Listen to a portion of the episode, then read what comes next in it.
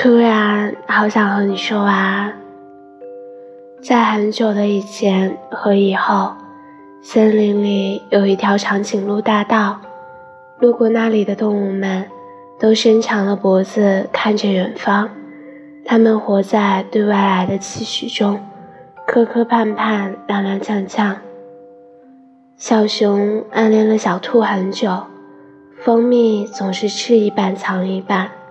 将蜜汁偷偷抹在低矮的树丛叶上，小兔总是尝上一口，转身就走。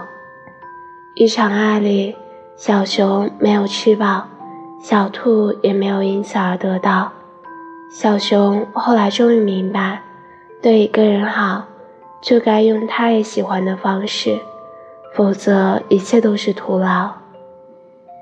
林子深处有一个城市来的木匠，他寂寞时就点燃房屋，指引游客找到来到这里的路。客人离开，他再重建，周而复还。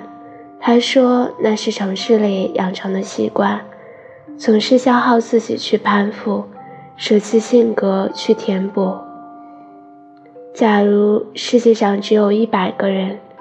他们也会有几百种姿态，每一个人都身兼数职，每一个生命都很忙碌。